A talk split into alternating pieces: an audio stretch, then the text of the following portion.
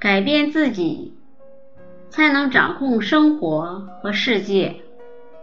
如果你在前进的路上，能够一直保持着一颗高贵而斗志昂扬的心，那么你朝着世界的方向也将是迎风而立的。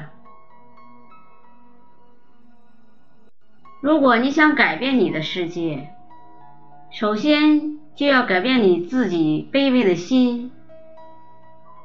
然而，生活中更多的人总是希望世界按照自己的方式运行。当他们为改变世界而撞得头破血流，并终于明白这个道理时，人生已匆匆失去大半，只留给自己无限的叹息。我曾经在书中。向公众表明过，我的课程是为了帮助一些人而提出的一些方法。事实上，每个人都有富有的权利，不应该贫穷，因为世界是什么样的，在于我们以什么样的心态去对待它。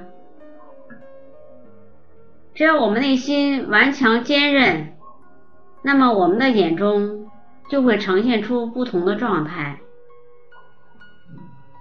每个人从诞生之日起，就在依照自己的梦想，不停的改造着世界。但是每个人又因为生活中主观因素的影响，对待事态的发展。却又有了不同的态度。其实，一个人人生的成败有很多因素，但归根结底是心灵在起着作用。心是我们通向未来的主导。如果你能将心态维护好，那么。你就能一定到达彼岸。一九零六年，我以一篇童年的记忆为题发表演说，获得了勒伯蒂青年演说家奖。这是我的第一次成功尝试。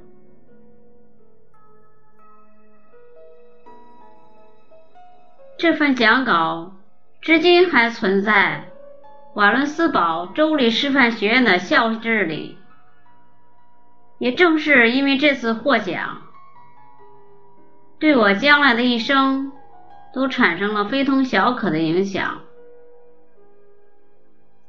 因为当时虽然我经历了十二次失败，但最后。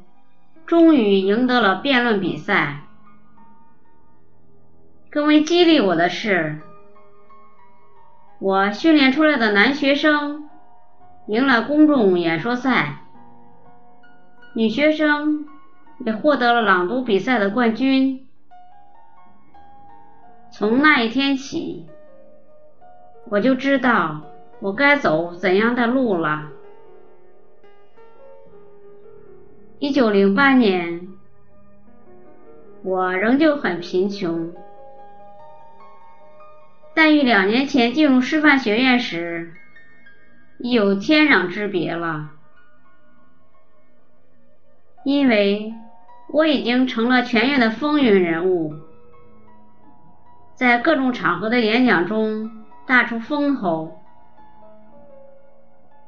全院的师生似乎对我也是刮目相看，但是我并不满足于此。我开始走出学院，去扩大自己演讲的影响了，因为我一直都坚守乐观精神和积极进取的态度。为了我的演讲事业，而决心奋斗终生。想改变世界很难，而改变自己则容易得多。当你改变了自己，你眼中的世界自然也就跟着改变了。所以，如果你希望看到世界改变，那么。第一个必须改变的就是自己。做任何事之前，都要深思熟虑。如果只需要穿上一双鞋，就可以使双脚舒服，又何必把所有的道路都铺上地毯呢？小溪能够汇入大海，成功实现自己的梦想。关键在于，他有着容纳百川的磅礴之心。即便他势力再弱小，但是却依旧能够靠着那份雄心壮志，最后不愿的汇入大海。有时我们不一定非得活在以前那个固定的模式中，因为环境不同了，所以心态也应该跟着改变。一个人的心态发生了改变，也就意味着他的行为要发生变化。而行为的变化正影响着一个人的命运，因此，我们要改变命运，就要从改变心态开始。根特先生是费城一位成功的生意人。有一次下课以后，他主动邀请我共进午餐。餐桌上，他对我说：“卡内基先生，我曾避开各种聚会中说话的机会，但是如今我当选为大学里董事会的主席，必须主持会议。你想？”我在这半百之年，是否还可以学会当众演说？我说：“先生，你一定会成功的。”三年以后，我们又在那个地方共进午餐，我不由得提起以前的谈话，问他。当初的预言是否已经实现？他微微一笑，从口袋中拿出一个小小的红色笔记本，给我看他往后数月里排定的演说日程表。有能力做这些演讲，在演讲时所获得的快乐。以及我对社会能够提供额外的服务，这一切都是我一生当中最高兴的事。他承认道。接着，根特先生又得意洋洋地亮出王牌。原来，他所在的那教堂里的人。邀请英国首相前来费城，在一次宗教会议上演说。因为英国首相很少到美国来，而负责介绍这位政治家的不是别人，正是根特先生。在卡耐基看来。这同他的心理素质及自我认识的改变密切相关。在英国威斯敏斯特教堂的地下室里，圣公会主教的墓碑上写着这样的一段话：“当我年轻的时候，我的想象力没有受到任何限制。”我梦想着改变整个世界。当我渐渐成熟明智的时候，我发现这个世界是不可能改变的。于是，我将眼光放到短浅了一些，